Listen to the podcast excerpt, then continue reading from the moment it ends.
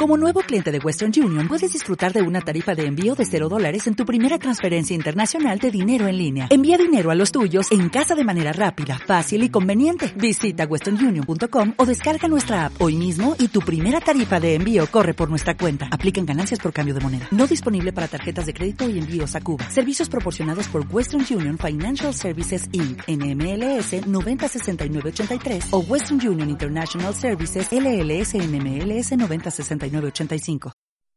The blind stares of a million pairs of eyes, looking hard but won't realize that they will never see the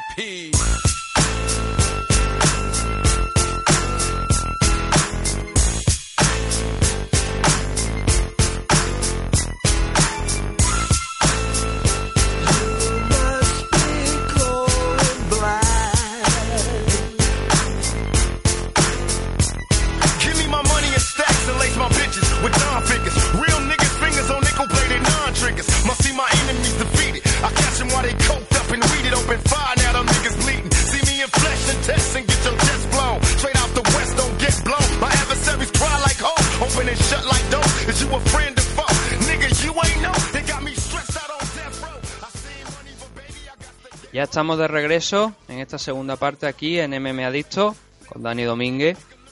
Y lo primero, antes de meternos con una cosa especial que queríamos hacer aquí, además de hablar, por supuesto, del enfrentamiento que tuvo ayer Kevin Cordero en K-Warrior 96, es anunciar, obviamente, las vías de contacto.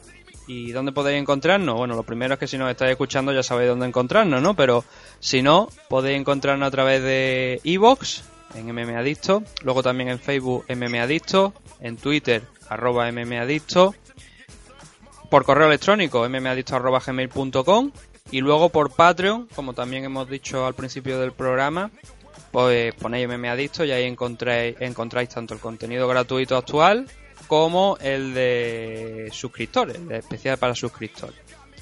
También, por supuesto, darle las gracias a nuestro patrocinador Dragons, Recordad que por 10 euros al mes podéis apuntar a su comunidad donde tenéis acceso a videotutoriales, libros, por supuesto también la revista, descuentos también en la tienda. Así que muy recomendado. Gracias a Nacho Serapio por confiar en nosotros y muy recomendado por supuesto también que os suscribáis a Dragons, la mejor revista en territorio nacional de, de, de MMA, de deportes de contacto.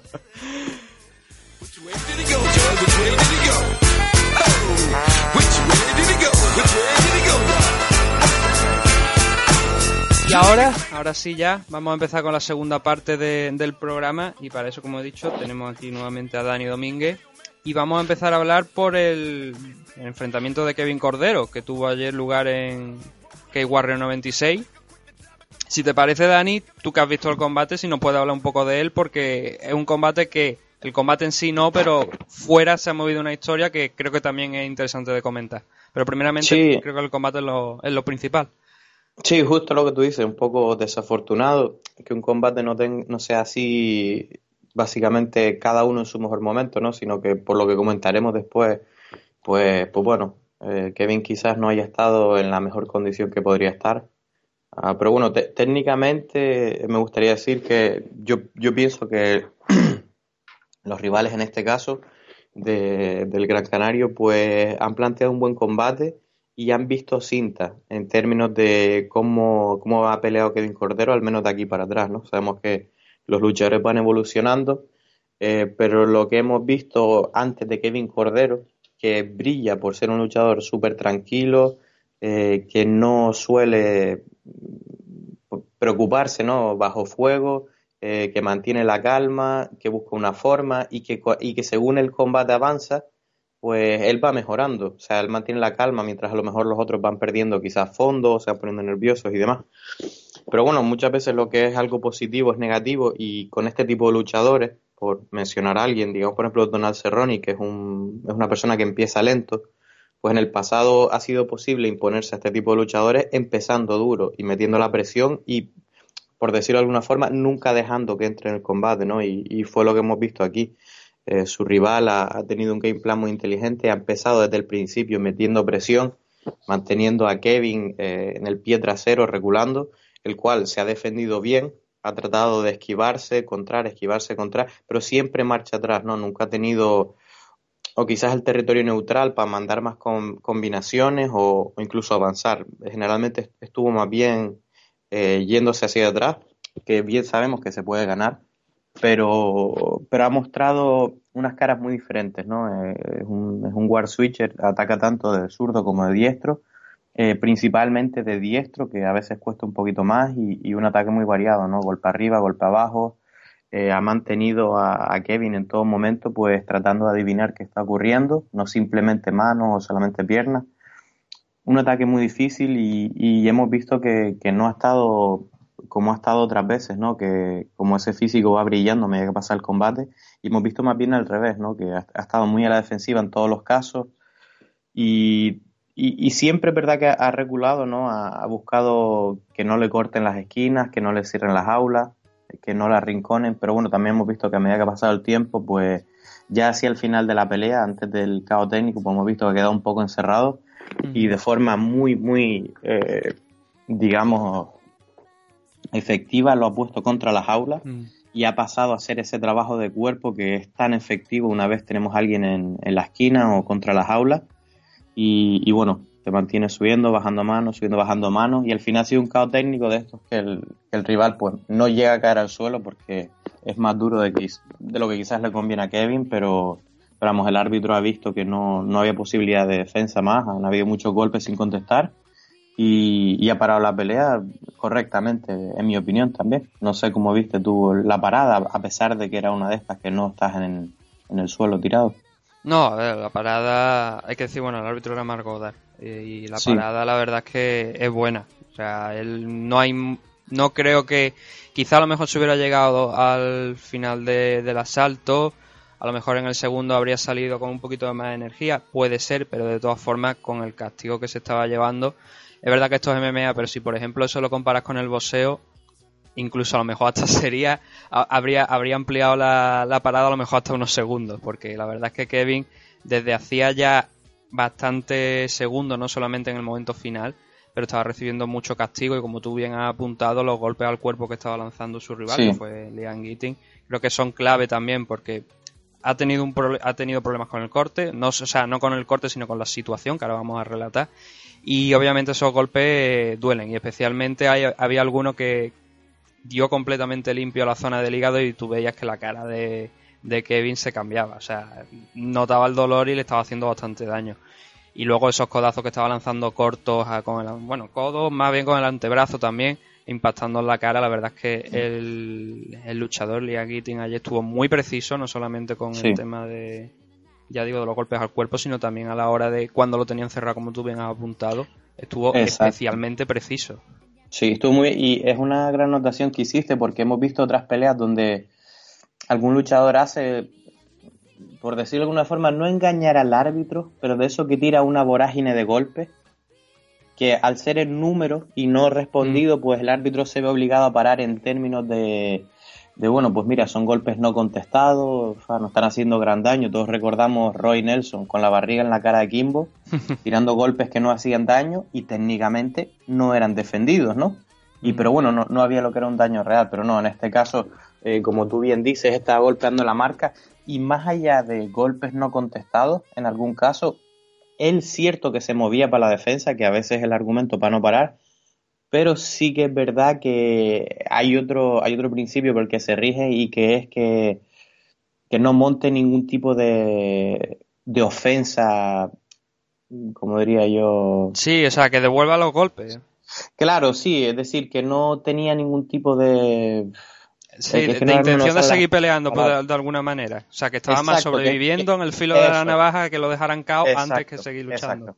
Ahí está, ahí está. Eso es justo lo que quería decir. En plan, que no veía ningún tipo de, posibilidad de que continuara habiendo una pelea, vamos. Es decir, no, no veía, o sea, parecía que iba a ser un poquito, un poco no, cuesta abajo, es decir, más daño para Kevin del necesario y que no iba a tener oportunidad de él, bueno, volver a coger el control de la pelea. Mm, por eso lo comparaba yo antes con el tema de, del boxeo, que porque mm. muchas veces hemos visto que el luchador que parece que puede seguir peleando, pero claro, se ha llevado tantos golpes, le están temblando las piernas que automáticamente el árbitro salta a separarlo, ¿no? Y, en esta ocasión sí que no es tanto como el boxeo porque se extendió bastante más, pero la verdad es que estoy ahí estoy contigo, ¿no? Que extender más la pelea cuando veías que Kevin estaba recibiendo daño y lo estaba recibiendo además limpio y, como tú bien has dicho, no había una intención. No, ahí va, no parecía que quería que pudiera, mejor dicho, no que no quisiera, seguro que quería, pero que no podía devolver esos golpes y seguir peleando, pues yo creo que es una parada bastante acertada de, de Margoda. Que hay veces últimamente que lo hemos estado criticando aquí en el programa porque ha habido algunas paradas ah, extrañas, pero la verdad es que allí estuvo bastante bien con, en este tema, en este enfrentamiento de Kevin Cordero. Pero como hemos dicho antes, mmm, tú lo, has comentado, que es un, es un tipo que Kevin, cuanto, conforme van pasando los asaltos, va, va demostrando que tiene más cardio normalmente que su rival. Sí, él se crece bastante con el tiempo y, y, lo han hecho bien, lo han hecho bien. Desconozco si fue el game plan inicial, que de luego yo lo haría también. Es decir, una persona como Kevin que va arriba, que te va estudiando, que él empieza a marcar sus golpes más tarde, yo también le metería la presión. Y si de alguna forma pues eh, se nota que quizás no tuvo el mejor corte, pues incluso más aún, en plan, quema las naves desde el minuto uno y no dejes que se venga arriba. O sea, el game plan fue, fue excelente, desgraciadamente, pues para los españoles en este caso. Y, bueno, buena pelea. Eh, en ese caso, bien planteada, y, pero una lástima. La verdad que nos gustaría haber visto a Kevin teniendo oportunidad de mostrar lo que vale en un escenario como Cage Warriors.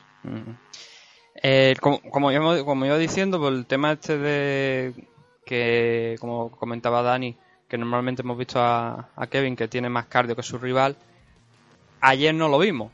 Y sí que leímos unas declaraciones de la empresa que se encarga de llevar su carrera, de STT Management, que es la compañía que, se, que como digo, que se encarga de, del contrato de, y las promociones en contra de las peleas de Kevin leímos unas declaraciones donde decían que había habido problemas con el tema del peso, de los viajes. Entonces nos hemos puesto en contacto con la compañía y nos han comentado una, al respecto. Y lo que nos ha dicho, lo que nos han comentado es que el plan de viaje de Kevin y su entrenador Jonathan León a, a Liverpool estaba perfectamente preparado que no había problema ninguno, que estaba todo bien preparado por K-Warrior y estaban contentos con el, con el plan que les habían propuesto, que consistía en viajar el jueves desde Canarias hasta Barcelona y de Barcelona a Manchester y de Manchester lo recogían y lo llevaban a Liverpool. Siempre con tiempo suficiente, por supuesto, porque el viaje era el, jueves, eh, el jueves, los pesajes eran el viernes y la pelea el sábado. Entonces tenían tiempo de sobra pues para preparar el corte de peso allí en Liverpool y, presentarse pues como en pleno estado de forma. ¿Cuál es el problema? Pues que hay cosas que no se pueden controlar. Entonces, llegaron al aeropuerto de Canarias a las 7 de la mañana aproximadamente, que era cuando iba a despegar el avión, y ya iba con retraso. Ya el avión, ese avión iba con retraso, no sé si eran 20 minutos, 25 minutos me parece que iban con retraso. El problema es que cuando lo cogen y viajan hasta Barcelona, ese retraso y que en Barcelona estaba lloviendo afectó lo suficiente para que no pudieran llegar a tiempo. La escala para coger el avión hacia, hacia Manchester era pequeña y no pudieron cogerlo a pesar de que el avión estaba todavía en la pista. Pero claro, la pasarela, y además tú de esto sabes, la habían quitado ya. habían desconectado, con lo cual no podían subirse al avión. Entonces, bueno, la empresa fue, fue Vueling, por lo que me han comentado. Intentaron buscarle otro vuelo para poder ir a Manchester o bien a Birmingham o alguna ciudad cercana donde pudieran hacer em, donde pudieran llegar ese jueves a, a Liverpool, ¿no? Que era donde se realizaban los pesajes y el, evento. No fue posible, con lo cual tuvieron que alojarse en un hotel cercano al, al aeropuerto del Prat y ahí empezó el corte de peso de, de Kevin Cordero. Esto es por la noche del jueves, ¿vale? Entonces, el avión, bueno, lo, reprogramaron para coger un avión a las 11 y 20 de la mañana del viernes y poder llegar allí a Birmingham, donde los recogieron, donde los recogían con un coche, se lo llevan a Manchester, desde Birmingham a Manchester, ahí cerca, más de tres horas, y luego a Liverpool, que era el plan original, ¿no? Llega el viernes, ya Kevin ha empezado el corte y otro nuevo problema, dos horas de retraso, dos horas de retraso en el avión que le habían preparado, o sea, que le habían cogido el billete para que pudiera volar al Reino Unido. Les proponen otros planes que finalmente el que acaban, eh, o sea, el que acaban escogiendo, eh, y no porque no porque Key Warrior no lo intentara, porque hay que decir que desde, desde la compañía STT me han dicho que el trato con Key Warrior fue excelente, pero es que cuando no hay más opciones, no hay más opciones. Entonces volaron a Birmingham, el mismo viernes. Eh, los pesajes hay que decir que eran, me parece que sobre las 2 de la tarde o así empezaban a hacerse los pesajes. Y ellos estaban en Birmingham alrededor de a las 2 menos 20, ¿vale? Fueron a buscarlo en coche, la organización, tuvieron que hacer viaje a Manchester en coche, esas tres horas que, he dicho antes. Llevaban cerca, eran más o menos las 4 de la tarde, ¿no? Cuando estaban camino de Manchester. Y ahí tomaron la decisión de llamar a K-Warrior y decir que pues que Kevin estaba en una situación límite, que no iba a llegar a los pesajes, que se había pegado una hora de viaje con todo el tema de los retrasos que, había tenido y, de, ofertaron a K-Warrior el realizar el pesaje mediante un vídeo y así fue, o sea, se, pararon en, en, el taxi en el que estaban viajando en una gasolinera, grabaron un vídeo con la báscula, enviaron el vídeo a la comisión, que ahora mismo hay una comisión allí en el Reino Unido, se llama Safe MMA, que está realizando todo el tema de los pesajes, de los controles médicos, que por cierto, por lo que me han comentado también, han aumentado, que son hay más controles médicos a la hora de, pelear, te controlan tanto la visión como la sangre, por supuesto, y que esté todo en regla, pero han aumentado, ¿no? Finalmente llegaron allí ya, bueno, Kevin ya, pues, una vez se pesó en, en esta gasolinera, comenzó a rehidratarse. Claro, te rehidratas en un taxi, como nos han comentado de, desde la compañía a saber de qué manera, porque está en un taxi en mitad de un viaje, y llegaron ya al hotel pues cerca de las 7 y 20 aproximadamente, pues con todo el nerviosismo, todo lo que había pasado para tener que pelear el día posterior, a las 6 y media de la tarde me parece que fue la pelea, 7 menos cuarto la pelea de Kevin, y obviamente se entiende, en parte, creo, considero, y ahora te dejo que hables tú, todo el tema, todo lo, eh, el tema de esa cara que tenía pobre de Kevin que se notaba que estaba falto de energía eh, en, la, en la tarde de ayer. Sí, desde luego no, no son las condiciones ideales para este tipo de cosas.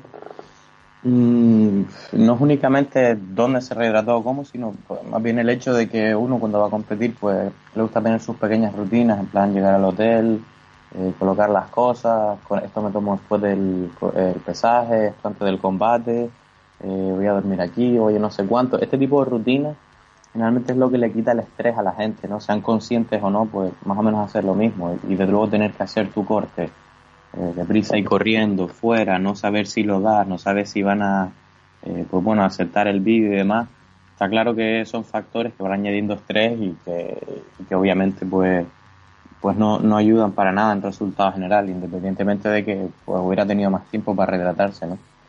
Está claro que nada de eso contribuye y luego quizás el peor factor para mí es no haber hecho el corte de una sola vez, sino tener que haberlo hecho dos veces, es decir, empezar el corte pues en un sitio, eh, un día antes del que es, eh, luego otro, o sea, eso es algo que pues de luego marca muchísimo y por supuesto que, que afecta al cardio, así que pero bueno, ya ha sido lo que ha sido, ha hecho lo que ha podido, desde luego eh, nadie dirá que no, que no es un guerrero, cualquiera que haya visto ese combate y, sepa al menos las circunstancias alrededor. Y, bueno, esperemos que, que lo vuelvan a llamar porque desde luego el, chico vale, tiene un récord excelente y, ya incluso sabemos que tiene una próxima pelea hablada para Slam Arena. y, bueno, esperemos que llegue a, a fruición. Además hay que recordar una cosa que solamente tiene 18 años, que o sea, tiene muchísimos años por delante, que es una auténtica locura, ¿no? Que con 18 años ya llega aquí Warrior. Sí, sí, desde luego que sí. Y lo último al respecto, quiero recalcar que desde el equipo de, de, de Kevin Cordero han dicho que esto no, no fue un problema de Key Warrior, que fue un problema del retraso de los vuelos que lo que provocó pues toda esta situación, que Key Warrior se comportó con ellos, le dio todas las facilidades posibles, todo lo que podían hacer por Kevin se lo, se lo propusieron, pero al final la realidad es la que es y el problema estuvo ahí y por desgracia tenemos que comentarlo, ¿no? Ojalá hubiese salido todo bien, pero claro, es lo que pasa, ¿no? Con el tema de los vuelos, que a veces que no van en la, en la hora en la que en la que tienen que ir por temas de, de, tiempo y al final pues tenemos estos pequeños problemas. Pero bueno, tú lo has dicho, ¿no? Kevin tiene ese combate dentro de aproximadamente un bueno, ya estamos en septiembre, con lo cual estamos hablando de algo más de un mes, ¿no? En el en Slam Arena y en Gran Canaria, que va a ser, si esto está correcto en la categoría Bantamweight, en 135, con lo cual no va a tener corte de peso, que no lo hemos apuntado, pero el enfrentamiento de en que Warrior fue en 125. Normalmente Kevin ha estado peleando en 135. En la división Bantamweight, ¿no? Ahora está en este combate fue en la división Flyweight, con lo cual el corte de peso añadido, ¿no? De la situación de lo que estamos comentando.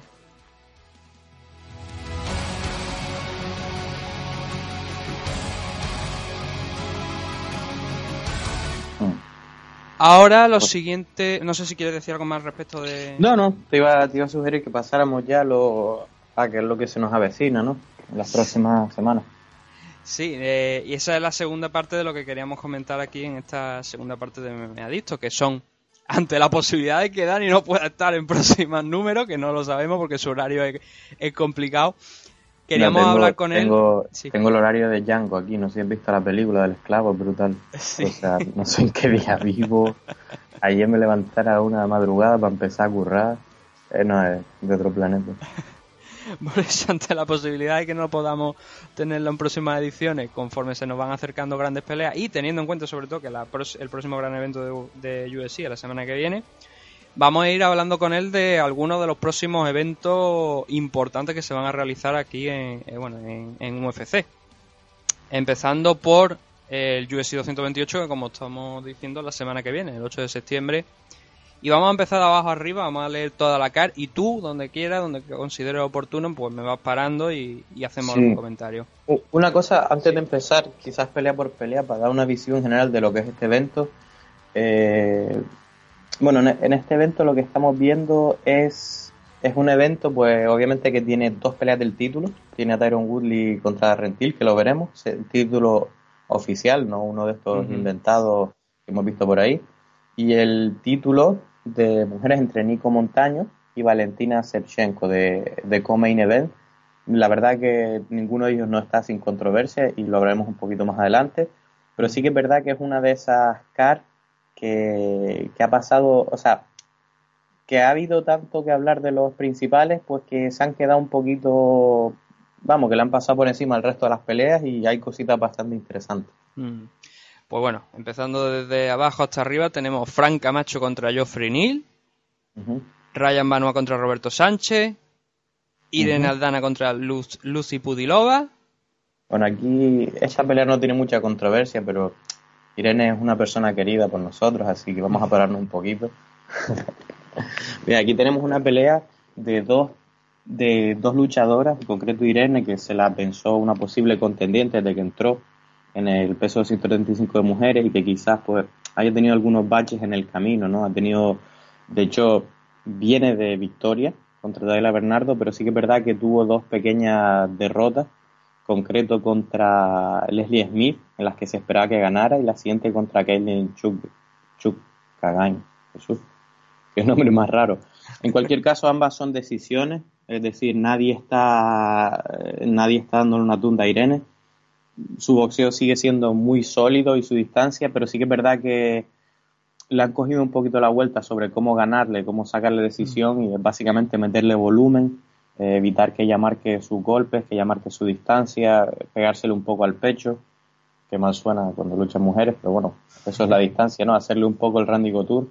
Y, bueno, vemos que viene de una victoria, esperemos que haya hecho los ajustes, haya mejorado un poquito el footwork y vaya a ser capaz de, de bueno, luchar contra, contra su oponente la rusa, que me preocupa un poco porque en estatura es un par de centímetros menos, pero tiene incluso más alcance, que suele ser uno de los, de los puntos fuertes de, Irene, ¿no? Es decir, mantener esa distancia. Y en este caso, pues va a tener que moverse ella, o quizás meterse dentro, o manejar mejor la distancia, ¿no? Porque es cierto que tiene un oponente con igual o quizás un poquito más de alcance, según las estadísticas. Así que eh, vamos a ver. Eh, pues, pues, es decir, que cómo, cómo se hace esta pelea, ¿no? Porque el game plan de Irene en general igual no es el, no es el más pues, decir, no es el más adecuado en este caso, ante igualdad, ¿no? Quizás mm. tenga ella que incluso meterse a bajar un poquito dentro. En el suelo vemos que Pudilova es más proficiente que Irene, o al menos lo que ha mostrado en las aulas. Todos sabemos que igual en el gimnasio estás tirando palanca voladora. Pero, pero eso estoy interesado a ver si hace algún pequeño ajuste o simplemente refina lo que ya tenía. Mm.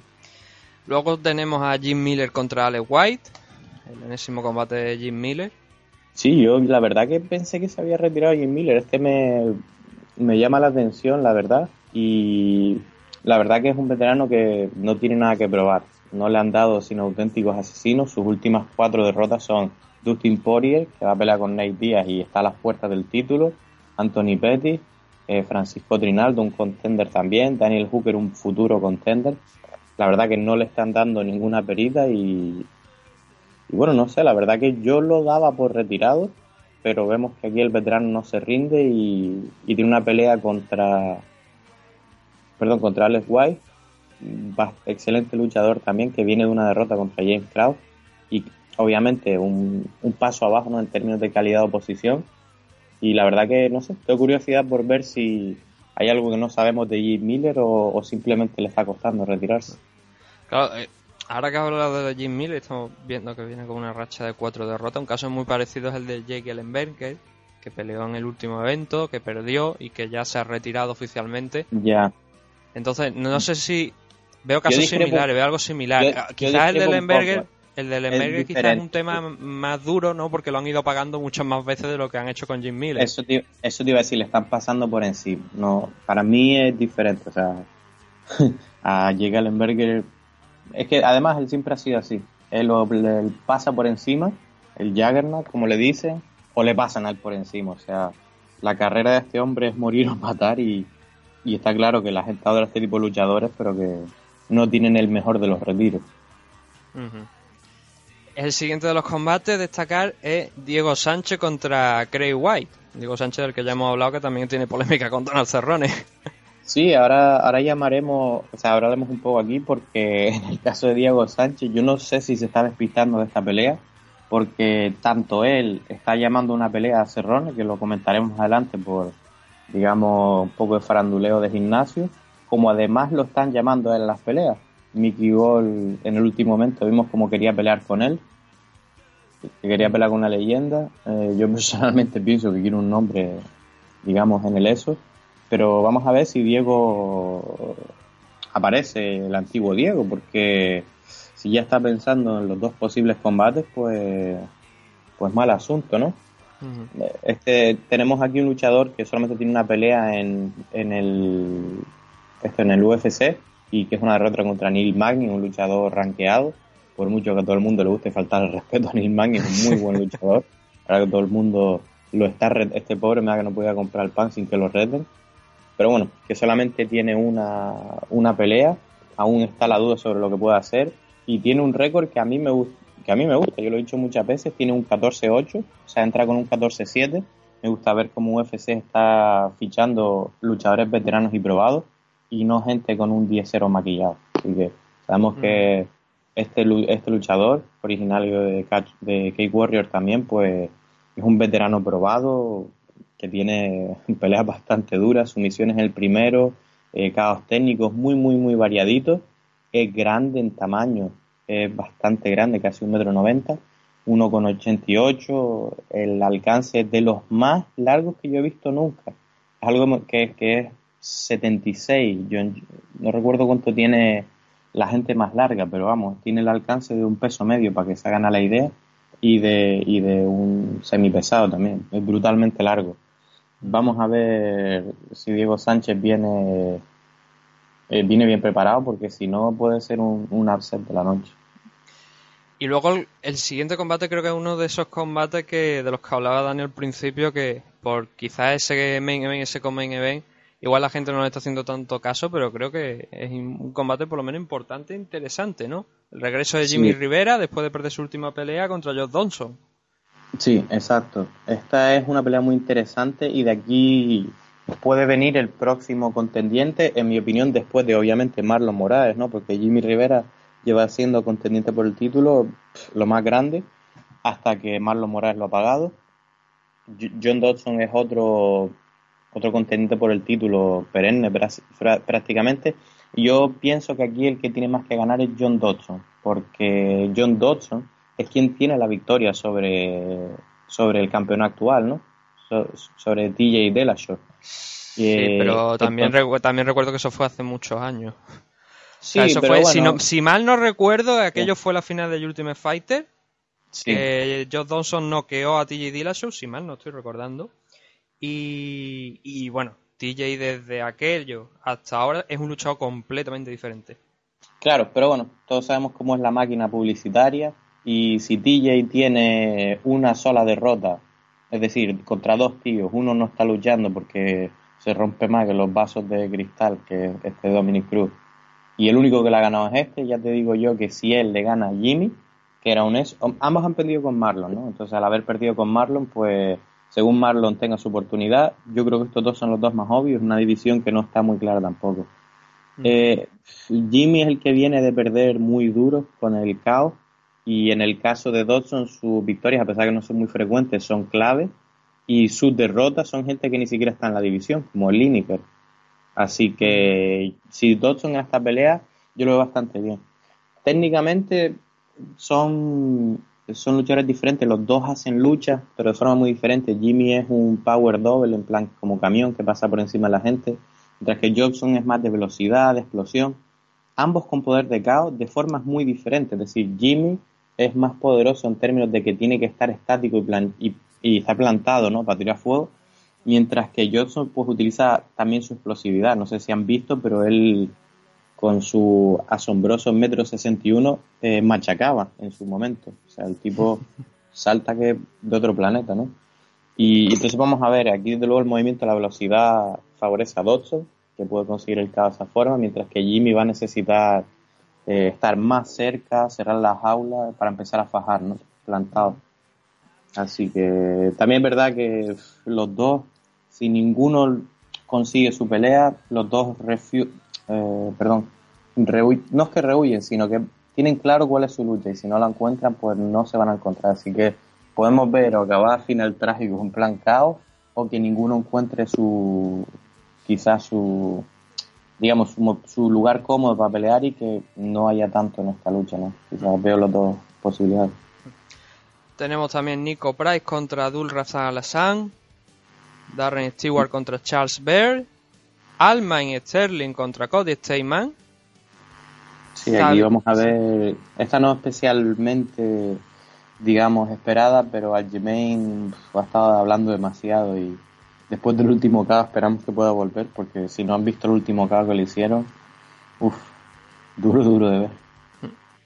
Tenemos también Zabima Gómez Sharipó, que se iba a enfrentar con Jair Rodríguez en primer lugar, pero como ya comentamos la última semana, Jair se ha lesionado y se va a enfrentar ahora a Brandon Davis Sí, esta es muy interesante eh, en términos de, de Sabib.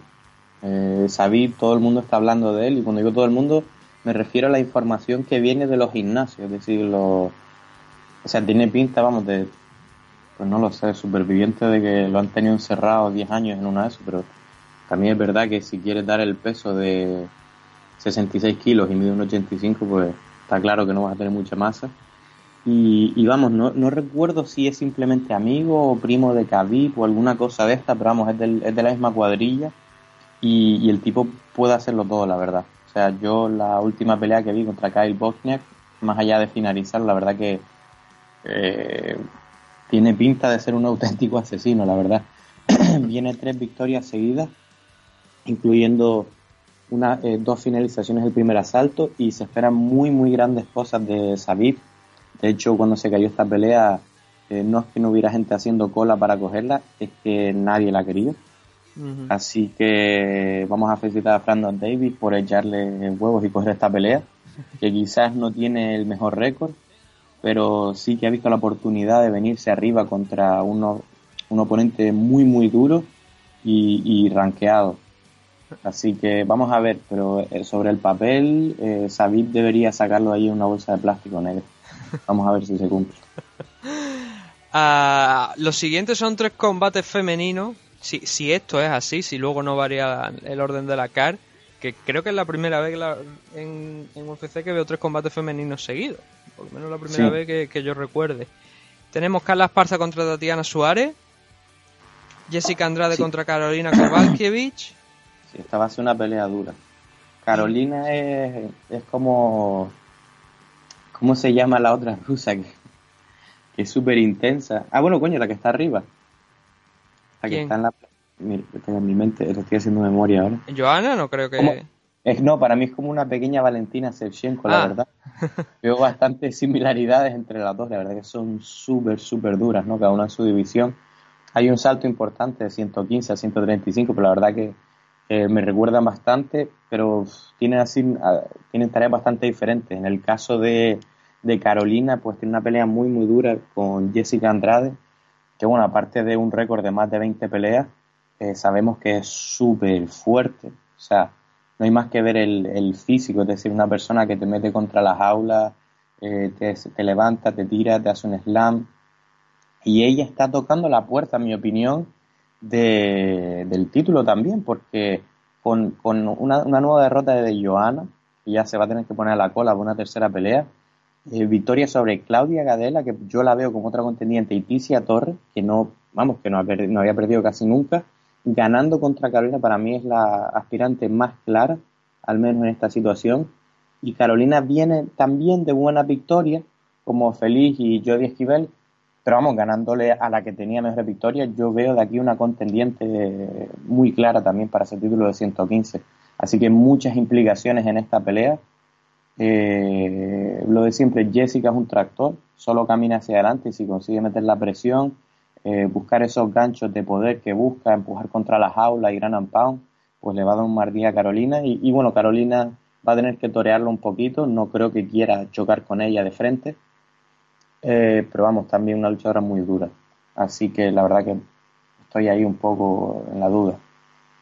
En el Coming Event de este UFC 228 tenemos a, ya por fin, eh, la disputa del cinturón Flyway entre Nico Montaño, la campeona de Ultimate Fighter, que no lo, no lo ha defendido hasta ahora, que se va a enfrentar contra Valentina Sechenko. Sí, esta es una pelea que tiene bastante polémica alrededor, no solamente porque ha tardado un montón, en la medida que Nico Montaño pues comentaba que tenía lesiones, cosas para esperar, Valentina tenía una campaña diciendo que tenía miedo, que no se quería enfrentar a ella. Bueno, eh, cada cual que piense lo que quiere es imposible para nosotros saber, eh, pero desde luego aquí no es que la gente diga que Valentina es la favorita, es que dicen que la va a matar. Mm, yo digo que yo digo que la va a matar y que luego va a empezar a bailar encima de su cadáver. Eh, eso es lo que se está diciendo, la verdad. Eh, la verdad que si miramos los números, Valentina ha ido al infierno y ha vuelto en tema con quién ha peleado y ni siquiera la carrera de UFC. Estamos hablando de una campeona mundial de Muay Thai hmm. de, un montón de años. Es decir, esta chica defendía el campeonato del mundo.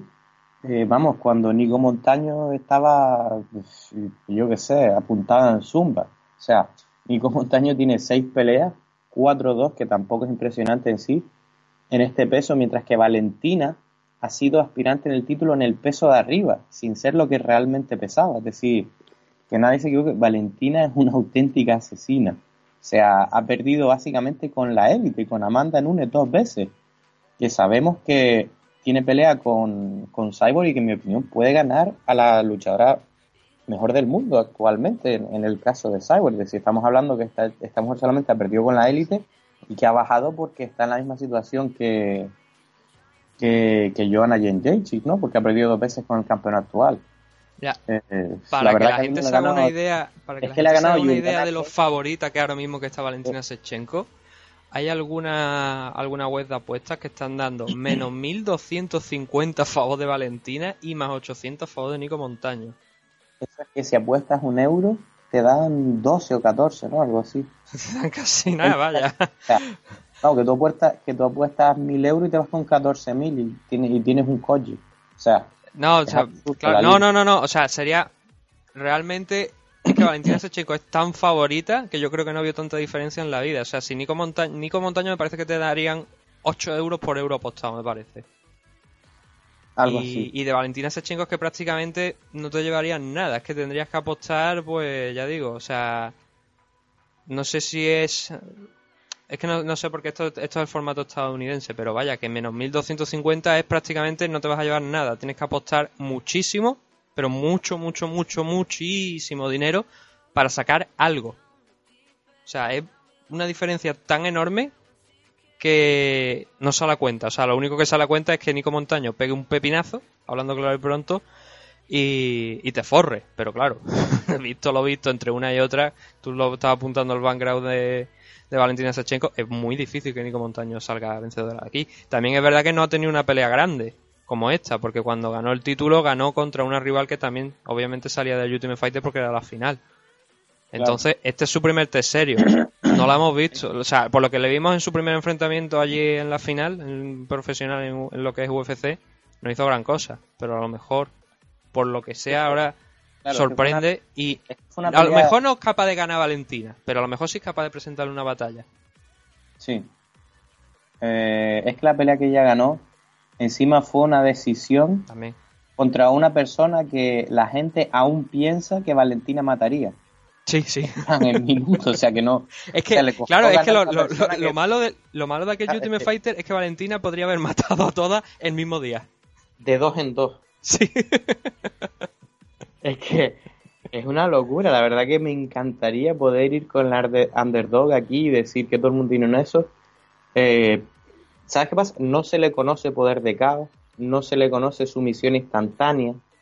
¿Sabes lo que te digo? Es decir, mm. la verdad que las formas en las que... mientras que la otra lo tiene todo. O sea... Eh, estamos hablando, estamos Al, punto, al punto que, para que te hagas una idea, la gente está diciendo...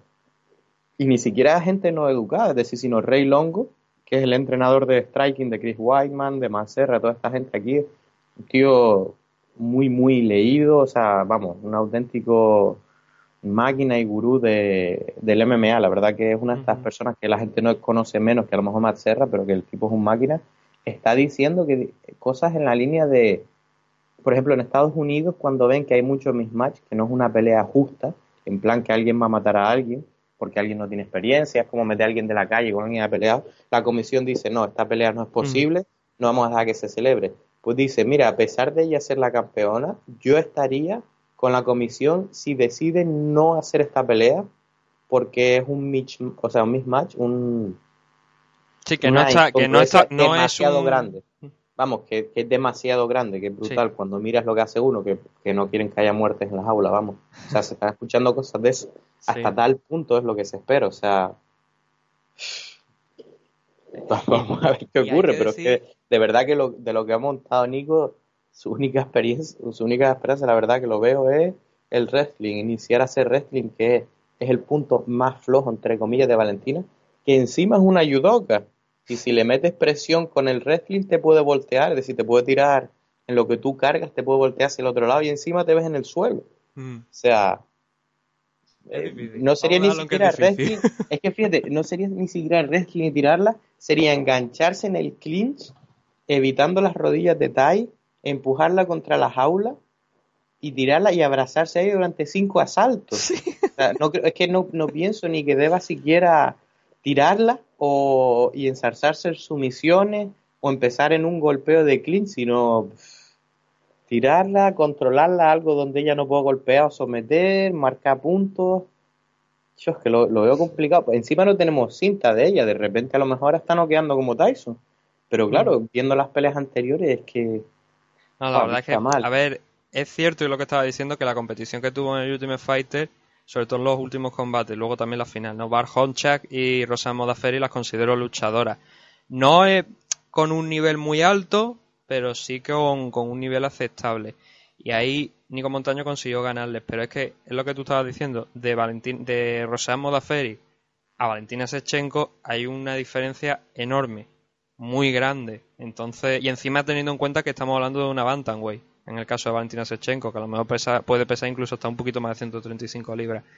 Está bajando a 125, tiene ganas de ser campeona porque en 135 es bastante complicado teniendo en cuenta que Amanda Nunes hay una diferencia también de tamaño entre Valentina y Amanda, no muy grande, pero sí que vemos a Amanda que es una auténtica leona, porque es que es súper grande. Entonces, sí, de todas formas, claro, perdona, el Sí. peso, no, o sea, que nadie, perdona que te corte, nadie se piense que Valentina va a venir flojo por el corte, no, su peso tradicional de antes era es este, es Ujú. 125, con todos los años que fue campeona de TAI era 125, 135 es porque no había división e incluso cuando lo hicieron porque no le dio la gana, o sea, no es que vaya a venir débil en plan nuevo peso, no, no, este era el suyo de antes, Sí. era elección no bajar porque como Frankie que si eres un animal de arriba y te ahorras el corte, porque bajas. Ahí va. Y ahí es donde está la diferencia, ¿no? Entre Valentina y Nico Montaño. La verdad es que lo que estaban diciendo. A ver, tendremos oyentes que piensen que a lo mejor la pelea es un poquito más ajustada, que sean fan de, de Nico Montaño, seguidor y tal y cual. Pero es que lo vemos así. O sea, ahora mismo, con lo que hay en una mano y lo que hay en la otra, Valentina Sechenko es que lo que decimos, podría acabar una tumba antes de, de empezar, meter el cadáver y ponerse a bailar sobre ella. Porque No, pinta tragedia. pinta es una tragedia. diferencia muy grande. A lo mejor luego nos sorprende Nico Montaño y ojalá nos sorprenda en el sentido de dar un combate interesante, dar una, un combate bueno y que Valentina Sechenko pues se la vea eh, complicada, no solamente para, ya no te digo para finalizar la pelea, sino para ganarle en general. Entonces sería interesante que Nico Montaño llegara y presentara guerra. Pero hoy por hoy, a falta de una semana, de momento no lo vemos. Ya digo, ojalá la película sea distinta de lo, luego y tengamos un combate pues más disputado y que, y que se vea realmente lo que Nico Montaño puede, puede llegar a hacer. En el main event tenemos el enfrentamiento entre Tyron Woodley contra Darren Till, que llega pues después de saltarse a Colvin Covington, que era el actual campeón interino, ¿no? Demostrando que los cinturones de plástico, como solemos decir, no sirven para mucho. Ya. Desde luego. Ya. Antes era que el. Está claro que. Antes de ser. Si te nombraban contendiente número uno, ¿no? Aspirante número uno, ya se suponía que tenías la pelea garantizada. Se demostró que no. Luego se suponía que si tenías el título de interino tenías la pelea garantizada. Se demostró que no. Así que lo que está claro es que no hay nada escrito en piedra en UFC. Y, y, y bueno, así que esta es la pelea que tenemos, es la pelea que le interesa a UFC. Y de luego es una pelea bastante interesante.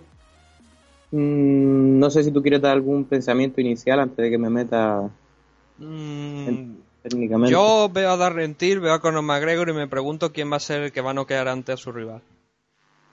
¿Tú piensas? Wow. A ver, gusta, eh, es verdad que, a ver, yo creo que yo creo que Conor puede noquear a Khabib. Eso ahora hablaremos de ese combate. por supuesto, ahora lo hablamos. Y además, mucho más sencillo de lo que la gente cree. Por Eh, mucho eh, que Khabib tenga un excelente suelo, las peleas empiezan de pie y Conor tiene dos cuchillas y ha tenido muchísimo tiempo para estar entrenando eh, Sí, la sí. hora. No te digo, ahora no te digo, no te digo el grappling, sino el parar, el parar derribo entrando de, de Khabib. Con, con solamente pararlo ya tiene mucho hecho. Ahora sí, ahora nos, ahora nos metemos en eso, pero wow, me sorprende, me gusta, me gusta lo que oigo. Creo que, que- a ver, creo que Bully es complicado de noquear y de hecho me parece que nadie lo, no- creo que no lo ha finalizado nadie, me parece. Y eh, déjame que lo mire, no, no le, ah bueno sí, en, en Nate Marquardt, joder, Nate Marquardt en Strikeforce, esto sí que no lo recordaba yo. Sí, sí, sí. No, no, y acabó con un combo de Street Fighter. Sí, pues no él. lo acordaba, no, no lo recordaba para nada, pero sí que es Uh. verdad que cuando llegó ya a USC eh, no, lo, no lo han noqueado, o sea, todo ha sido por decisión. Sí. El tema aquí está en que, bueno, ya lo han probado que se le puede noquear, pero creo que hay una diferencia de tamaño, que además cuando tú te lo veas frente a frente a Darren Till y, y a Tyron Bully, son dos luchadores que creo que en, en tamaño me parece que Darren Till puede llegar a ser incluso un poquito más pesado que Tyron Bully. Ambos, desde luego, no son 170, estos son dos luchadores de 185 en toda regla. Pero Darren Till es un poco más de 185 incluso, para según mi punto de vista. Entonces, no sé, no, a ver, decir que a ver quién lo va a noquear antes es un poco excesivo, ¿no? Porque es verdad que, como estoy diciendo, Tyron Bully es bastante complicado de noquear. Pero lo que se ha visto de Darren Till es tan excelente y que está en un estado de forma tan grande, incluso, a ver, no deja de ser un muñeco de entreno. Pero los vídeos que hay de él de esta última semana, pegándole a, los- a los muñecos con los que entrenan, de los, los típicos allí en, en el gimnasio, son tan duros que yo de verdad es que no veo a Tyron Bully pudiendo ganar a Darren Till. Sí, mi la- opinión. la verdad, me parece, me parece interesante, la verdad que no, no lo esperaba, obviamente la gente suele ir con el campeón, Pero desde luego, definitivamente, yo es que iba a decir, digo, mira, yo, mucha gente trae con el plan, pero la verdad que yo pienso que tiene una posibilidad muy real de ganar aquí Darren Till. Y, y el tamaño, desde luego, es una de las, es decir, de, la, de las causas en este aspecto, pues la verdad que es masivo. Eh, y se le ve duro, se le ve sólido, la verdad, no es masivo de músculo como Woodley, que obviamente también garantiza fuerza, sino de estructura. La verdad que es que parece un 93 en términos de tamaño. Es decir, si él diera bien el peso, o sea, la diferencia de tamaño va a ser súper notable y de longitud, sobre todo, de, de los golpes. Además, eh, es un zurdo en, en términos pero que no solamente juega a la distancia, quizás como Conor, sino que se mete y baja un montón, porque su primera especialidad es Murtai, mete unas rodillas súper buenas y unos codos, y claro, eh, a la altura a la que él tiene los codos las rodillas es poco menos que la cara y el plexo solar de Woodley, es decir, encima tendría un objetivo perfecto en términos de eso. Woodley, la gente habla de su velocidad, realmente más que explosividad, en mi opinión es, perdón, velocidad es explosividad porque no es una persona que se mueva fluido constantemente, sino es quieto, quieto, quieto, explosión. Me parece que es muscular. se, podría comparar, por ejemplo, con Joel Romero, por decirlo de alguna manera. Ahí está, ahí está. Planchado. Es decir, es tranquilo, tranquilo, pum, explosión. Tranquilo, tranquilo, explosión. Y es lo más inteligente, porque claro, cuando cargas esa cantidad de músculo, no te puedes permitir el mismo número de explosiones que se permite otra, otra persona, ¿no? Entonces, Till es una persona incansable que mete presión todo el asalto, camina hacia adelante, camina hasia adelante. Personalmente, veo entrenando a Woodley, habla de artista marcial, veo que entrena todo tipo de cosas, pero al final del día, en los últimos combates, lo que ha mostrado es tranquilidad, timing excelente, buscar el momento y buscar esa mano derecha monstruosa. Puede apagar a Till sin problema, que lo pueda apagar. Él necesita el hueco y es que no hace trabajo, es decir, no, no lo estoy llamando eh, vago, pero es que él no se cansa, se mantiene, se mantiene, mantiene y busca el hueco del caos. Eh, es lo que hace, o sea, lo siento decir que es un luchador de un solo truco o lo que sea, es simplemente que tiene unos fantásticos que hace y que le va bien. Bien por él. Igual si no le funciona y empieza a fallar, pues empieza a tirar con, platas y no sé qué va a hacer más. Que yo no he visto hasta ahora, la verdad. O de repente revierte a la lucha libre y trata de meter músculos. Pero pero vamos, lo que él nos muestra es eso, excelente timing, eh, distancia, porque es bastante cortito, ¿no? Eh, entra, pum, y la, y la cuela, con lo cual, pues obviamente denota estrategia e inteligencia. También es una persona que estudia muchísimo y muchas veces no será tanto la inteligencia o el timing, sino que ya se sabe de memoria los movimientos de los otros. Se trae gente que, que hace mímica de los movimientos de su rival y es como que ya cuando él llega a la jaula parece que ya ha hecho, como que ya ha luchado con él, ¿no? Digamos. Es un tío bastante estudioso en términos de la, de la cinta, ¿no? De los rivales. Entonces, Bully de luego venir preparado con trucos. Darren Till no me parece una persona que estudie tanto. Ahí quizás le doy la ventaja a Woodley en términos de que Darren, no digo que no estudie, pero sí que es verdad que vemos que es similar en, en casi todas las peleas, pero vamos, porque le está pasando por encima a la gente. Es decir, eh, es uno de esos de me voy a yo fijar en mi juego porque no quiero que me afecte y voy a meterlo en mi terreno. Desde luego veo el pequeño peligro de que si te fijas cada vez que Wonder Boy cargó es donde se, Woodley hacía daño, el mismo se arrincona, mm. se impulsa incluso con las olas y es donde carga. Till va a tener que ser inteligente y cuando se aproxime a Woodley que desde luego no sea rápido para que él te caste con la bomba, igual que, igual que lo hiciera con, con el anterior campeón, perdón, ¿cómo se llama? Con... A Robbie Lowley. Con Robbie Lowley, exacto. Va a tener que hacerlo de forma inteligente. Otro zurdo al que casó con la bomba, ¿no? Eh, o sea, todos sabemos que estancias opuestas, el directo o la volea trasera, o sea, la mano fuerte, tanto la directa de un zurdo como la directa de un diestro, el puñetazo que hace más daño, ¿no? Así que encima le cuadra eso, ¿no? No ha hecho mal en el pasado con zurdo. vamos a ver, la verdad que estoy sorprendido porque pienso que Till va a hacer algo similar y vamos a ver si Woodley va a hacer algo similar de regular y buscar la bomba o va a tener alguna sorpresita preparada, pero es que los veo los dos. Ahora sí te digo una cosa, veo a Woodley solo ganando por la bomba, mientras que a Till lo veo ganando por un caos técnico, eh, por meter presión, una decisión, porque incluso si es que si Woodley no encuentra esa bomba, eh, quien tiene el volumen aquí es Till. Till es quien tira volumen y tampoco se cansa, además es bastante más joven y carga menos músculo. O sea, si Woodley no encuentra esa bomba, no es nada descabellado que ni siquiera lleguen a noquearse y que Till gane una decisión, porque es quien tiene el volumen. Es decir, si no lo tira al suelo Woodley, que probablemente trate de tirarlo en los últimos asaltos, perdón, en los últimos minutos del asalto, el volumen está al lado de Till.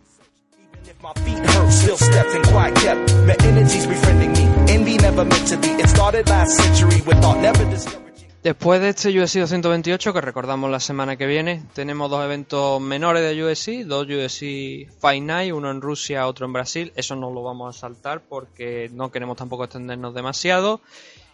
Y nos vamos a centrar ahora en el USC 229. Obviamente el Khabib Nurmagomedov contra Conor McGregor. Yo sé que estabais deseando poder escuchar la opinión de, de Dani. Si te parece, porque si no nos vamos a... Ya digo, hay combates muy interesantes en la parte de abajo, pero quiero que nos centremos en los tres principales porque quizás es donde está más la, acción y las cosas más importantes. Sí. Y el primero de esos tres combates, que, hombre, falta todavía colocar el, orden de, la CAR, sabiendo que obviamente el Kevin Nurmagomedov contra Conor McGregor está en la parte más alta, pero tenemos Derrick Lewis contra Alexander Volkov. Sí. Eh, el único apunte de los anteriores es si Oleinik consigue hacerle un maldito Ezequiel Choke sin kimono a Mark Hunt, me meto una clase de pole dancing y subo una foto porque ese, ese, enfrentamiento del que habla Dani es el de UFC Fight Night 136 que es dentro de dos semanas. Es absurdo, ¿eh? Este hombre haciéndole Ezequiel Choke, ha hecho más de 20, no sé ni cuántas, que es una estrangulación con kimono, una de ellas mientras estaba montada. Yo no sé. Esa la voy a ver seguro, así que no se pierdan eso, por favor. Pues vale, sí, bueno, pasamos a 2.29. Eh, voy a leer yo mismo por encima. Vemos que aún puede que falte alguna pelea porque vemos menos o simplemente que vean que con este número está bien. Eh, muy buenas peleas aquí. Eh, Tony Avinger, eh, una veterana muy dura que vemos que la traen de, de Invicta, la campeona de Invicta. Gray Maynard y Nick Lenz, aquí un poco 2014, ¿no? volviendo con estos luchadores súper clásicos. Alan Patrick contra Scott Holtzman, eh, bastante más nuevo. Aquí tenemos a Seno Miley eh, y José Alberto Quiñones. Para aquellos que no sepan, Seno Miley es un luchador que venía de la serie esta de UFC, que vamos, que un enamor, o sea... El Contender uno, Series. Uno de esos, digamos, que le gustó a, Dana White y los seis Norcat, pero que mola mucho más. Este vive mola un montón, va con su afro blanco, eh, hace patadas giratorias, hace de todo, eh, tira ya, o sea, Leclerc, eh, mata leones, noquea con puños, con patadas. no solamente, no solamente, no solamente en lucha, como tú estás comentando, y, la imagen tal igual, el tipo es, eh, suele hacer streaming del Fortnite, un juego que está ahora muy de moda, en Twitch, y se ha plantado en algunas, incluso en algunas competiciones profesionales, se ha plantado a competir con, con, con otros jugadores.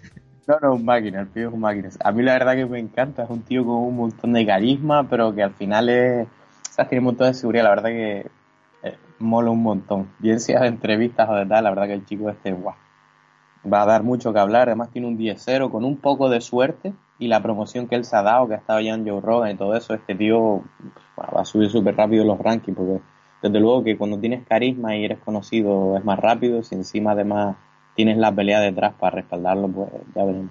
Encima buen equipo con Benson Henderson. Pinta muy bien, la verdad. Encima tenemos a Ryan Lafleur, el perenne tío duro. O sea, pelea con este hombre, la verdad que eh, durísimo. Vamos a ver si eh, ha tenido un par de derrotas, ¿no? Vamos a ver si puede venirse arriba, pues la verdad que es uno de esos que yo pienso que ha tenido mala suerte, ¿sabes? Me parece un tío súper, súper duro y que un buen año que encadene 3-4 peleas lo podemos ver arriba en las peleas buenas, o sea, en el top 10, vamos. Eh, Tony Martin, la verdad que tiene trabajo bastante duro delante. Pasamos al siguiente, tenemos a la japonesa Yana Kunitskaya. Es rusa, ucraniana. A la japonesa, Jesús. la ucraniana. La que se, esta es la arriba que se enfrentó con Cyborg en la última defensa que tuvo el título. Sí, sí, me acuerdo la voz. Que le plantó bastante cara, pero bueno, la verdad que se llevó una buena al final contra Lina Lensberg. Ah, el combate es eh, bueno, ¿eh? Sí, sí, sí. eso, eso, te iba a decir. es un combate bastante, bastante, bastante bueno. Este combate, uf, por actitud también, vienen a fajarse los dos. Aquí tenemos una pelea de Sergio Pettis y Yussi Formiga. Sergio Pettis está en el 2 o en el 3 mundial. Así que Juicy Formiga, habiendo pelado con el título, está para mí probablemente, es que la verdad es que no, no genera mucho hype, digamos, pero vamos, de aquí puede salir el próximo contendiente para el título de Henry Sejudo, porque sencillamente son los más rankeados ahora mismo, mm. quitando a DJ, si no le dan revancha, esta puede ser el título y quizá... Y, aprovechando la lesión que tiene TJ, eh, TJ DJ, eh, Demetrio Johnson. Dimitro, sí. Eh, Sergio ganando esta pelea, pues puede ser contendiente. Mm. en el caso de Formiga, pues bueno, es una upset, no lo tenemos claro, pero podría ser. No, yo creo que está más igualada realmente que, Sí, no, yo digo en términos de, en plan de lo que han conseguido. De lo que vienen consiguiendo más bien, diría yo. Si Sergio gana, para mí tendría que dar el título. Si no hay revancha del ex campeón, eh, Sergio se lo merece. Es una lástima que no haya conseguido pues eh, ser más conocido, más high, pero la verdad que para mí sería el próximo al título, que además es una cara fresca y que, y que bueno, que el chico tiene la calidad, ¿no? Y que la verdad que lo merece. Y que sería una revancha contra Henry Cejudo también. Exacto, exacto. Aquí tenemos a Felicia contra Michelle Watterson. Ambas, pues bueno, son veteranas, eh, están tratando de buscar su sitio. Feliz habiendo perdido con Carolina, pues eso, viene una derrota, a pesar de que venía de cuatro seguidas y, bueno, no, no, la veremos en ningún punto cerca del título, ni siquiera Michelle tampoco, que antes de la última victoria había perdido tanto como la campeona como, como contra Tisha, así que bueno, no hay gran en juego en, en términos de esto, pero sí quien se mantiene eh, viva en el ranking y, que pueda volver a la contención. Tenemos Odin Sanpru que, que, bueno, como siempre es la incógnita, ¿no? Ha tenido una mezcla de victorias y derrotas y, que bueno, como sabemos, pues lo mismo se lleva una tunda que te parte la cara, eh, no perderse esta pelea. Eh, y Dominic sí es el que viene el hype. Este chico tiene 9-0, mide 1,96 m y tiene un, perdón, un 93 y un alcance de otro planeta. Eh, la verdad que a mí me encanta, tiene un boxeo súper limpio y creo que es un posible contendiente de, para el futuro. A mí la verdad que me encanta este Dominic Reyes, no sé si habéis tenido la oportunidad de verlo en las anteriores peleas, pero vamos, me parece espectacular. Eh, ya ha tenido cuatro peleas en UFC, perdón, tres peleas en UFC, vamos que no es nuevo tampoco y viene ganando el primer asalto a todos.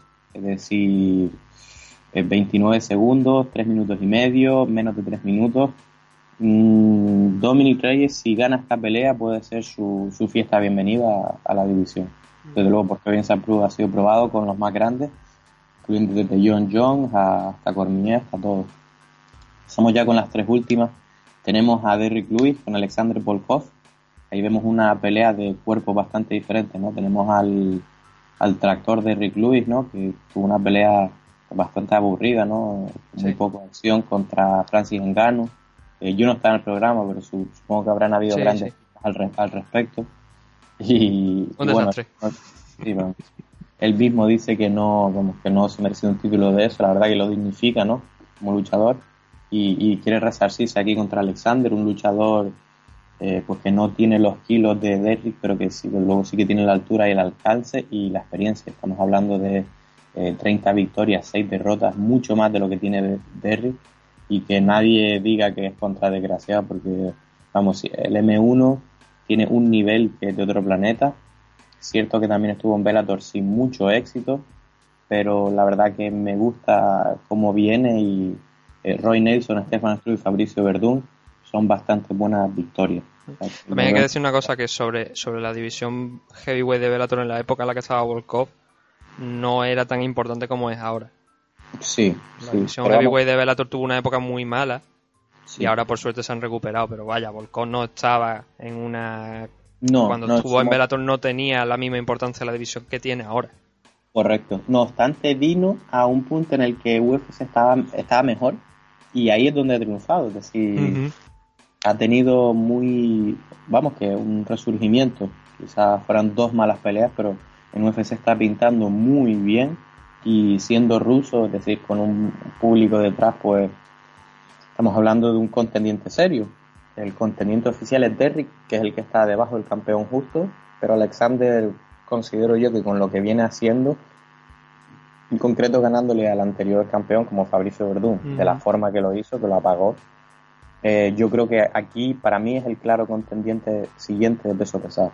Además hay un, detalle importante sobre Volkov que quizá no lo recuerda mucha gente, pero eh, el fin de semana que se celebró el Miocis contra Cormier, Volkov estuvo eh, en, el sitio de ese, de ese evento, el UFC 126 creo que fue me parece, y Volkov se pesó para suplir o bien a Miocis o bien a Daniel Cormier en el caso que hubiera un problema de cara al evento. Pero Volkov ya estaba como de alguna manera marcado para ser el, el, contender. O sea que con una victoria aquí yo creo que automáticamente pues saldría directamente, como tú bien dices, a, por el título.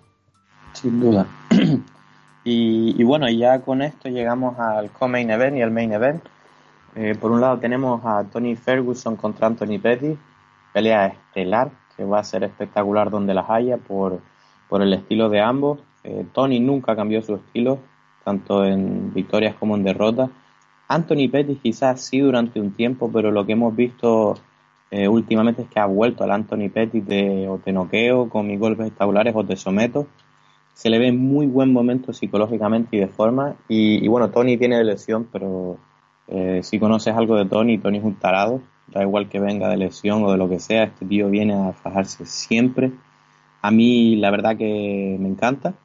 Eh, en términos de, porque además hace cosas súper poco ortodoxas, eh, más quizás con el grappling, pero en el mismo golpeo, igual que Anthony Pettis. O sea, este va a ser un buen combate para analizar y que va a dejar pequeñas perlitas eh, de cosas que no hemos visto antes. Me encanta. aquí se supone que, a ver, tenemos un combate en el cual si se cae uno de los, de, los de arriba, igual puede reemplazar al main event, ¿no? Es decir, yo creo que se ha pensado para eso. Realmente. Yo pienso que sí. O sea, cualquiera de estos cuatro juntos es una lucha de locos. O sea, este convenio son espectaculares entre sí. La forma en la que es el matchup todos con todos. O sea, es que me daría igual uno con otro. Obviamente, por, por, por lo que es por nombre, Khabib y Conor la más grande, pero por la historia que da. Pero me encantaría Conor Anthony. Vamos, eh, el golpeo de ambos sería un, sueño para mí, la verdad. Eh, Tony con Conor otro. O sea, no, no puedo pedir nada mejor, la verdad, como, como espectador, fan, como analista, como todo. Y bueno, ya sin dilación, eh, Khabib contra Conor, pelea muy esperada. Eh, me voy a ahorrar lo que se dice siempre. Eh, Khabib tiene el grappling y la presión, Conor tiene el golpeo. Eh, mm, no será una pelea igualada en la cual o Conor lo noquea o Khabib lo mete en el suelo y lo hunde la miseria, en plan que o un lado u otro. Eso es lo que dice todo el mundo y que obviamente no estoy en desacuerdo porque es así. Pero me gustaría dar algún pequeño detalle de, por qué creo que Conor tiene más posibilidad, porque está claro que la gente lo ve en plan, sí, los dos pueden eh, ganar, pero estadísticamente, por un lado, se empieza de pie, pero por otro, es verdad que es muy difícil no llegar a una situación de clinch y una vez este tío te abraza no te suelta, es cierto que su especialidad no solamente tener grappling, sino mantenerlo. Es un tío, no es en plan, ay, si te tiro, no, es cuando te tire y una vez te tire no te vas a levantar. Es decir, es una persona que cuando tú empiezas a iniciar a levantarte, pues él deja que te vayas a cuatro en lugar de quedarse abrazando y esta energía, te cruza, te hace el cross right, es decir, te pisa una de las dos piernas, te agarra la mano contraria con el, wrist trapping, ¿no? La, la trampa de muñeca y te pega con una mano. O sea, básicamente te deja ir a cuatro donde él es fuerte en su posición de lucha y ahí es donde te atrapa hasta el punto que mucha gente pues decide volver al suelo y ponerse boca arriba para evitar los golpes limpios. Entonces, claro, la gente piensa eso, bueno, pues Conor solo tiene el primer minuto para noquearlo, después lo tira al suelo mm. porque no se va a poder levantar o tal. El ángulo que yo quiero ver en este caso es el siguiente. No estoy diciendo que sea tampoco como original, supongo que alguien lo habrá cubierto, es el siguiente. Khabib es un proyectador de clinch, ¿vale? Es un proyectador de clinch que necesita de tener contacto contigo. Incluso cuando él entra de fuera estilo lucha, él no te tira limpio, es decir, él no tiene un doble limpio, no gira la esquina en un single, rara vez tiene una entrada súper limpia, salvo que te coja ahí en bragas, ¿no? Salvo que coja el timing porque tú estuvieras golpeando. Él solamente quiere tener contacto con tu cuerpo porque ahí pues, obviamente te abraza como un oso y es donde te lleva, ¿no? Te arrastra al suelo, que es lo que se conoce como mat return. Entonces, la batalla más que en el clinch o en quién se levanta en el grappling personalmente va a ser en cómo van a medir las distancias. Y ahí es donde Conor es un maestro. Ese es el punto Porque claro, a. Conor, claro, es que Conor es un maestro de la distancia, del movimiento. ¿Qué, qué ocurre? Que Khabib está tan desesperado en llegar, o sea, vamos, que quiere llegar a toda costa, eh, que se tira como sea. O sea, Khabib se tira como sea y, y claro, se tira muchas veces fuera de distancia, eh, camina, se come golpes de entrada. Todo el mundo ha dicho, Conor te lo hace pagar porque no sé qué, Conor tal. Pero el hecho de que no mida tan bien la, vamos, que no mida bien la distancia en comparación con Conor significa que Conor no solamente va a tener un montón de más posibilidades de noquearlo como la gente piensa, sino que Conor va a ser capaz de evitar, si está muy muy afinado, evitar los takedowns antes siquiera de que le toque la piel. No sé si me estoy Sí. explicando. Sí, sí, sí, sí.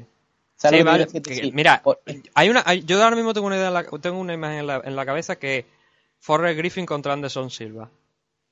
Cuando Forrest empezó a empujar sí. y Anderson lo noqueó de- andando hacia atrás. Ujú. Y es la idea que yo tengo. Y, y creo que eso, o sea, Conor habrá seguramente trabajado el movimiento tanto de los pies que en el momento en el que vea cualquier mínimo movimiento por parte de Khabib de intentar avanzar, va a abrir la distancia. Pero Le- más allá de eso, yo no estoy tan seguro. quizás lo intente inicialmente. Además, Pero- sí, pero ¿sabes es- cuál es el problema sobre todo? ¿Sabes cuál es el tema de esta estrategia? Es que el, el, oct- el octágono de UFC es muy grande. Sí. Si esto Sí. fuera en, en- en un ring o una jaula más pequeña, no tengo ninguna duda de que Khabib iba a ser capaz de cerrar la distancia y que a Conor le iba a costar mucho más de lo que le va a costar eh, en octubre cuando veamos el combate. Es por lo menos la sensación que yo tengo, que No, la- no, no, ser la jaula tan grande, en cierto modo, beneficia más a Conor que a Khabib porque va a tener que cerrarle más los espacios, va a tener que trabajar mucho más. Por supuesto, gran punto en ese aspecto. T-Mobile Arena es, es, básica- es Las Vegas, es un sitio enorme. Y ya digo yo que Conor no hubiera firmado con la jaula pequeña, porque hay una que es un Mm. poquito más pequeña, pero Sí. aún la pequeña de UFC es grande. Pero vamos, esta va a ser la jaula más grande, sin duda. Y eso es un gran punto a favor. La jaula es muy grande, Conor es muy inteligente. Y otra cosa que eso va a ser capaz de evitar el takedown, aun si no lo sabemos. Tanto Khabib como Conor saben cuando están en rango de takedown. Y Khabib se tira a veces incluso antes porque a la gente le da el pánico. Por ejemplo, dice, wow, me voy a tirar fuera de distancia y ellos van a tratar de pillarme con un golpe, pero a lo mejor que gira la cabeza en lo que baja el eso, ¿sabes? Pero Conor, y, y si alguien tiene dudas sobre esto, que vea la, la, la pelea contra Eddie, que ni mucho menos el grappler que es de eh, que es Khabib, pero Khabib es mejor grappler una vez el contacto. Es decir, Eddie, sin embargo, es un luchador clásico que entra de fuera. Y cuando Eddie quiso entrar, no podía, es decir, es que hay, un, hay una especie de defensa de takedown invisible que la gente no ve, que es, me estoy acercando al rango, me estoy acercando al rango, y con medio paso que tú dejas atrás, ya estás fuera de rango Sí. takedown. Es decir, tú das medio paso atrás y no vas a coger piernas, o vas a llegar tan flojo que te vas a comer una rodilla. Entonces, Mm. eso es lo que no ve la gente, es decir, y, y yo creo que Conor, más que a lo mejor el KOS, que obviamente si lo consigue iniciar, si lo ve, va a ir a por él, creo que va a tratar de frustrarlo con la distancia. Es decir, estando medio paso a un lado, medio paso atrás, frustrando que Khabib no llegue en las condiciones, va a conseguir, o sea, es- tiene la capacidad de conseguir evitar más takedown de lo que la gente se imagina, no únicamente levantando. Ambos estudian muy bien cinta, yo creo que Conor estudia más cinta, porque hemos visto cómo ha pillado con cosas súper concretas, como fuera José Aldo y demás, estudian más cinta, todo el mundo sabe que Khabib come golpes en la entrada y que Conor Sí. lo puede pillar, pero yo me gustaría ver el ángulo, o sea, decir el ángulo este en plan, Conor va a evitar más takedown de lo que a lo mejor nos imaginamos, estando fuera de distancia o incluso dentro. Si tú Mm. das un paso largo hacia tu oponente y él no tiene espacio para generar poder y entrar fuerte, básicamente tú le entras cuando él está arrodillado y le puedes dar golpes. Es decir, paso adelante, paso atrás o lateral, es, en mi humilde opinión, mucho mejor defensa de proyección que un sprawl. O sea, Mm. sin duda, porque encima tú estás en estabilidad para golpear, mientras que un sprawl estás básicamente eso, espatarrado, que es lo que significa sprawl. Así que, no sé, voy a estar mirando algo de vídeo en ese aspecto, yo, porque yo creo que ahí va a estar una de las grandes claves eh, en la distancia y en evitar takedown previo. Una vez cerrado el grappling, vamos a ver si alguno de los dos da sorpresa, más de lo que nosotros nos esperamos. pero les recuerda a todo el mundo que Conor hizo la croqueta para escapar de una guillotina de, de este tío de, de Chad Mendes eh, y que Khabib de repente también le ganó a los puños a un excelente boxeador como es Alaya Quinta, simplemente asustándole con el takedown. Así que la verdad que yo estoy más abierto a la sorpresa de, lo general. Y no, te iba a decir que ese es el, punto, lo iba, lo, iba, lo iba a comentar, lo de Alja Quinta, es que Khabib le comió mentalmente a Alja Quinta todo el tema del striking, porque iba con miedo. Se notaba que tenía miedo. Sí, sí, tal cual. A partir del segundo, creo que fue a partir del tercer round, que fue cuando Khabib ya empezó a utilizar el striking y tal y cual, o sea, hay gente que dice, no, es que no pudo finalizarlo. Yo creo que estuvo jugando con Alja Quinta durante los cinco asaltos. Pero bueno. Eh, es, mi impresión, que de alguna manera estuvo jugando con él durante los cinco asaltos de, de, la pelea. A partir de los, ya te digo, de los tres primeros, de los dos primeros asaltos donde lo tuvo en el suelo, ya en el tercero le cogió miedo. Y ya solamente en el quinto creo que es donde ya Quinta se vino un poquito arriba porque vio que tenía que, que matarlo si quería ganar la pelea, ¿no? Y no, y no lo consiguió. Bueno, pues con este análisis de UFC 229 íbamos a ver si podíamos tenerlo más, pero no queremos extendernos mucho. Ya para la próxima edición a ver si podemos también contar con Dani, sobre todo cuando se acerque también este cabin contra McGregor, a ver si podemos hablar un poco más y también de lo siguiente. Pero de momento lo vamos a dejar aquí. Así que quería darle las gracias a Dani por haber estado aquí en este programa que sé que ya digo, se tiene que ir, con lo cual vamos, lo despedimos ahora mismo antes del último bloque ya de, despedida, de despedida, pero para dejarlo libre ya, darle las gracias por haber estado aquí.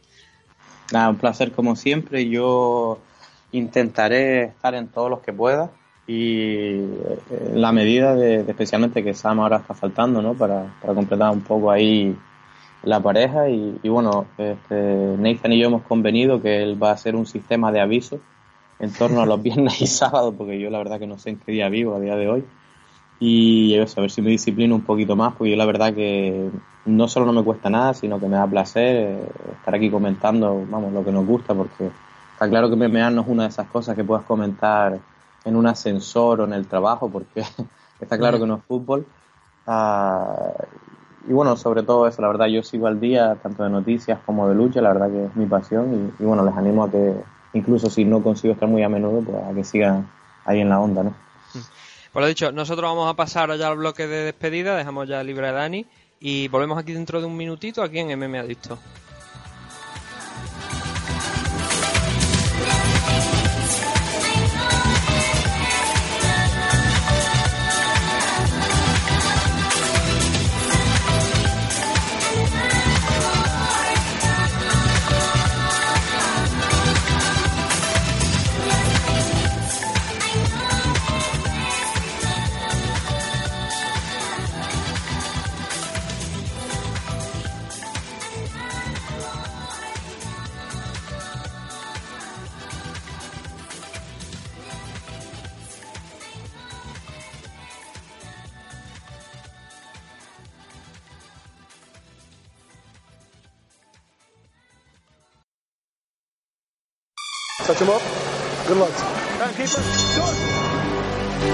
¿Te gustan las NMA? En NM Adictos te escuchamos. Queremos muchas preguntas, preguntarnos chorradas también, da igual. Escríbenos en nmadictos.gmail.com o bien en nuestras redes sociales, arroba nmadictos.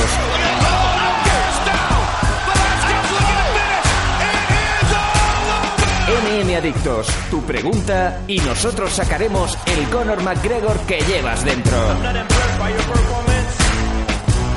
Te esperamos.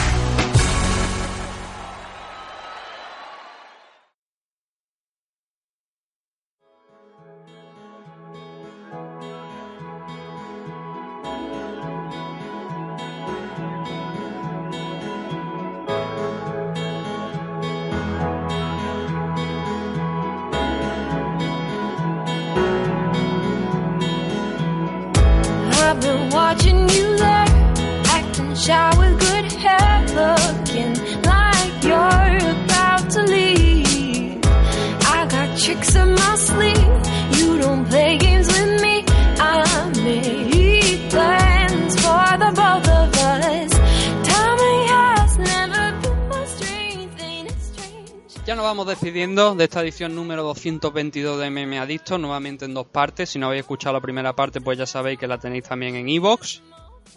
Y ya lo hemos comentado antes de, de la, de la pausa. Hemos despedido a Dani porque tenía que coger un vuelo desde Alemania aquí a España y no queríamos entretenerlo mucho más. Y a vosotros, eh, recordaros que a lo largo de esta semana, si sois suscriptores de Patreon pues, o también de iVoox, pues tendréis acceso a todo el audio adicional que iremos haciendo esta semana, que no sé exactamente ahora mismo qué podemos comentar, porque la previa de ese UFC 228 nos la ha hecho Dani bastante extensa, pero como también le he dejado a él hablar y hablar sobre, porque era lo que pretendía y era lo que quería para esta edición de Meme Adicto, Igual a lo mejor también realizo mi punto de vista sobre el tema de algunos combates que sí que no he hablado sobre, sobre ese UFC 228 o alguna otra noticia que vaya saliendo a lo largo de la semana que se nos han quedado algunas fuera, pero ya digo, el tiempo era comprimido para Dani y queríamos tenerlo tanto en la primera parte como en la segunda, así que hemos ido un poquito más rápido de lo normal, pero bueno, espero que os haya agradado, espero que os haya gustado, así que ya sabéis, si nos estáis escuchando desde YouTube también, pues si le dais al like y lo compartís tanto bueno, tanto en YouTube como en cualquier otra plataforma, pues nos ayuda a seguir creciendo y a seguir trayendo un programa de creemos que por lo menos nos dejamos todo lo que tenemos en hacer un programa de cierta calidad, aunque a veces no cumplan los estándares, los estándares del 100% de la gente, obviamente, no a todo el mundo le puede gustar, pero lo intentamos al menos.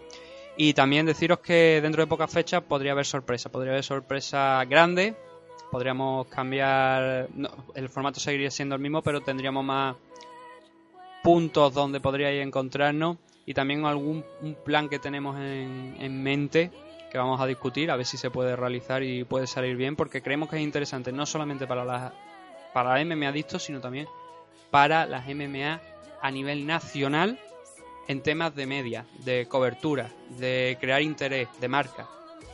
No marca al periódico, marca en general, es la palabra, ten la palabra. Lo dicho, muchas gracias a todos y nos vemos a lo largo de esta semana aquí en MMA